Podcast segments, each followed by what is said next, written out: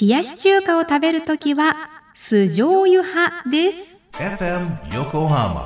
84.7. Alpha Link presents Radio Link. Radio Link. With DJ Chizuru Kobayashi. 小林千鶴がお送りしています FM 横浜 Alpha Link presents Radio Linkここからは物流モノシリンクのお時間です知ると誰かに話したくなる物流業界のいろんなトピックスを深掘りしていきます。今回は物流業界の今そして未来に必要な取り組みにモノシリンク。ゲストに物流ジャーナリストの坂田良平さんをお迎えしました。どうぞよろしくお願いします。よろしくお願いします。えー、元トラックドライバーで物流ジャーナリストの坂田良平と申します。お願いします。同じ今ね小さな子供を抱える中として、今いろいろねスタジオにね 入る前からずっと話していたんですが坂田さんのプロフィール簡単にご紹介させていただきます。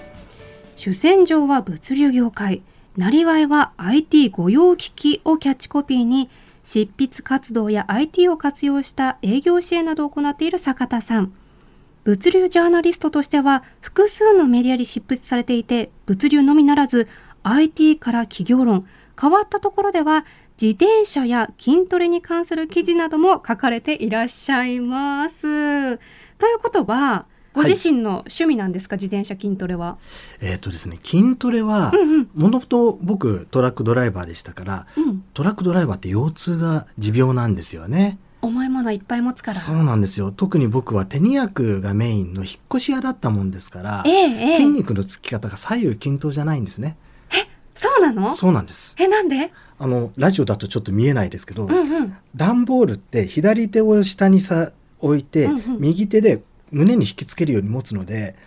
肩なんかは左肩の方が上がるんですね。で胸板は右の方が上がるんですよ。熱くなるんですよ。で背骨があの歪むもんですからそれを矯正するためにお医者さんから指導を受けて筋トレを始めたのが最初ですね。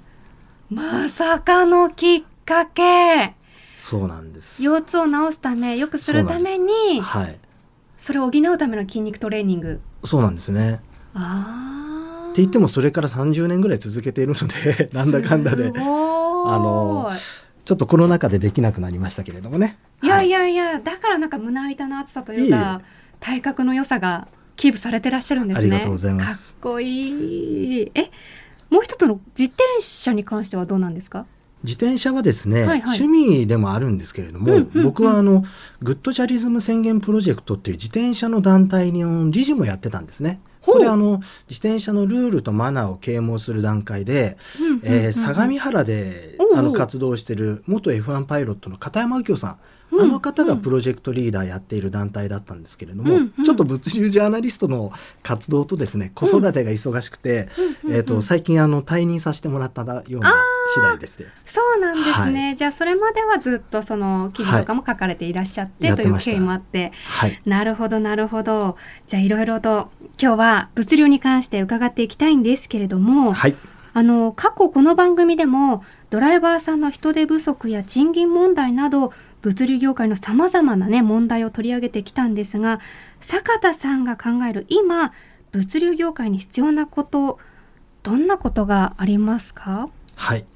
僕がライフワークとして取り組んでるのは、うんうんうん。物流は面白いっていうその啓蒙活動なんですね。これあの来週お話しさせていただく高校生向けのインターンシップなんかもその活動の一つなんですけれども、ええええええ面白いっていうのはもちろん fun 楽しいっていう意味もあるんですけれどもどちらかというと interesting 知的好奇心がワクワクするような知的好奇心に満ちたビジネスなんだよっていう意味の方が強いですね。で実際ですね例えば物流 IT のスタートアップに集まってきてる人とかもしくは異業種から大手物流企業に入ってきて例えば僕の知ってる人なんかだと二酸化炭素の排出削減なんかをやっている人なんかは物流って面白いよねって言って集まってきてるんですよ。はいあのーどうしてもですね今物流業界って物流の2024年問題もそうですし人不足であるとか長時間労働待遇の改善とかですね様々な課題を抱えているので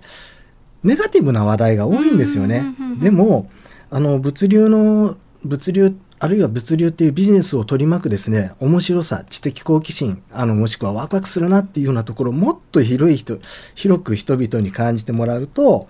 まあ、あの、物流、結果的には物流の課題解決につながるのかなって考えています。うんうんうんやっぱりその今おっしゃっていたようにマイナスイメージがあるところをこう改善していきたいそういったことが今必要なんじゃないかということで、坂田さんご自身今ご尽力されているとはい。いうことですよね。あの伺いたいのがでもそうやってご尽力する中で最初その引っ越し業者ではい働いていたって経緯がありましたけれども、そこまでのプロセスがすごく気になります。どうしてそういう風になったのかなっていううんその使命感に駆られているなんだろうわけはい。みたいなものを教えてください。はい。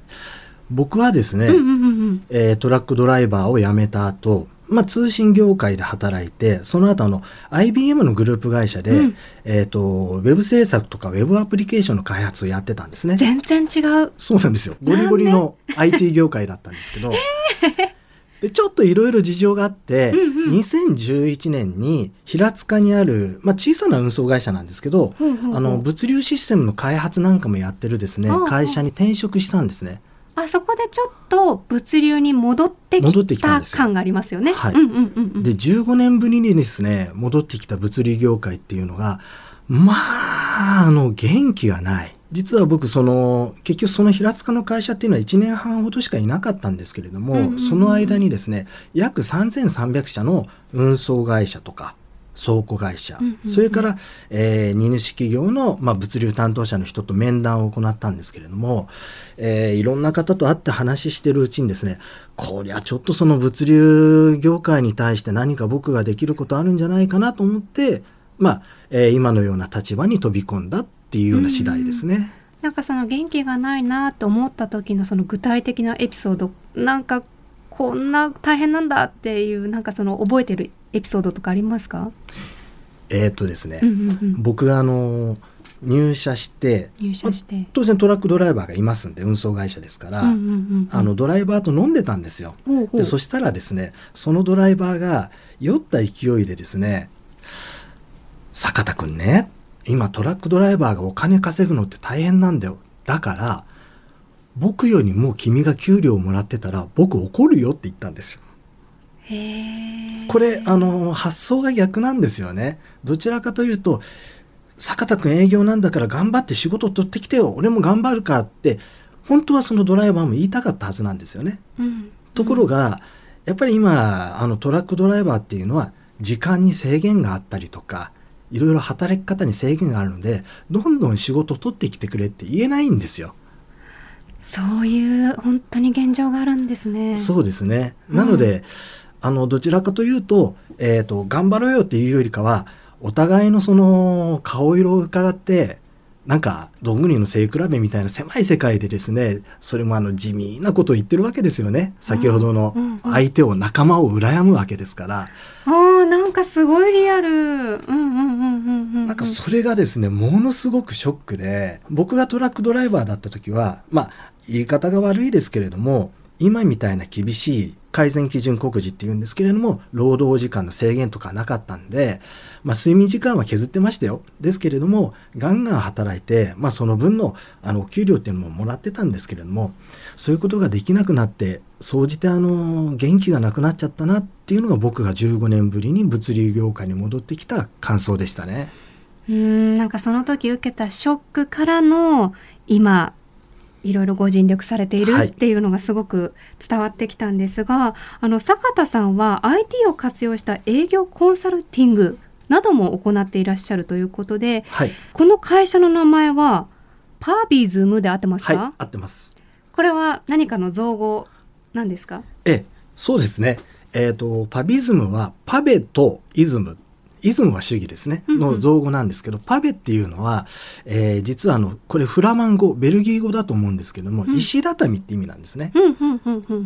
で、先ほど自転車が好きだって申し上げましたけども、ええええええあの、この石畳を走る、えっ、と、レースがあるんですよ。うんうんで、これって、えっ、と、マウンテンバイクとかじゃなくて、ロードバイクで走るんですけど、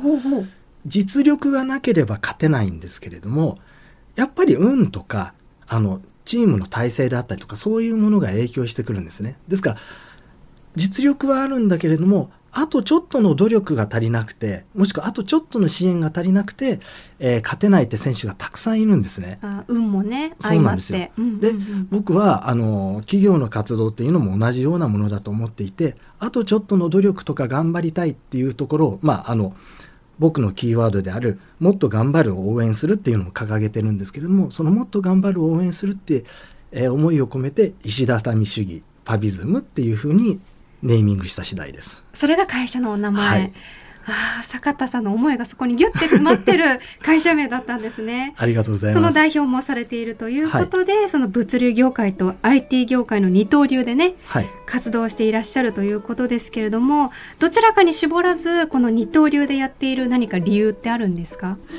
えっとですね、うんうん。僕の感覚だと二刀流っていうよりかは物流 IT っていうカテゴリーで活動しているっていうのがまああの感覚なんですね。まああの、全然物流企業以外のそのお仕事っていうのも受けたまってますけれどもでやっぱりあの物流ってあの典型的な労働集約型産業の一つなんですね。ちょっと例を挙げるとですね僕があの、えー現場をお伺いしたある大手物流企業、うん従業員1000名ぐらいいらっしゃるんですけど、ここの事務所にいるとですねうん。トラックが物流センターに入ってくると、う役員とか部長とか要はあの偉い人たちが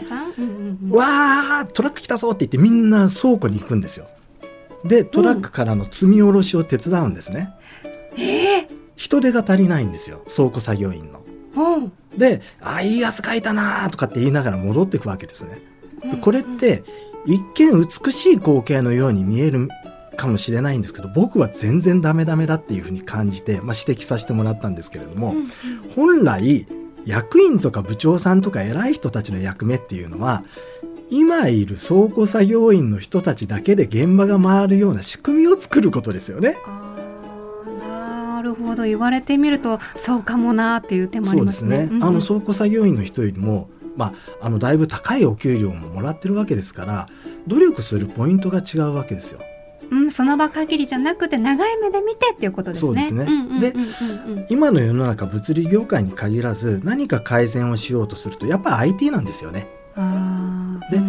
物理業界の場合は IT だけではなくて物流ロボットとかそういったものも出てくるんですけれども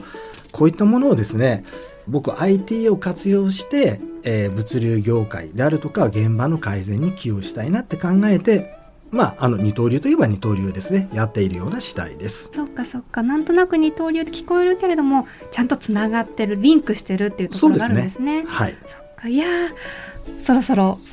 お時間となってしまいましたので先ほどねちょっとちらっとお話にも出てきてましたけれども今物流業界に必要なことのうちの一つで面白くするための何かこう今やっていることですねそういったこともまた来週伺っていきたいと思いますので引き続きよろしくお願いします。よろしくお願いします。ということで今回の物流モノシリンクは物流ジャーナリストの坂田良平さんにお話を伺いました。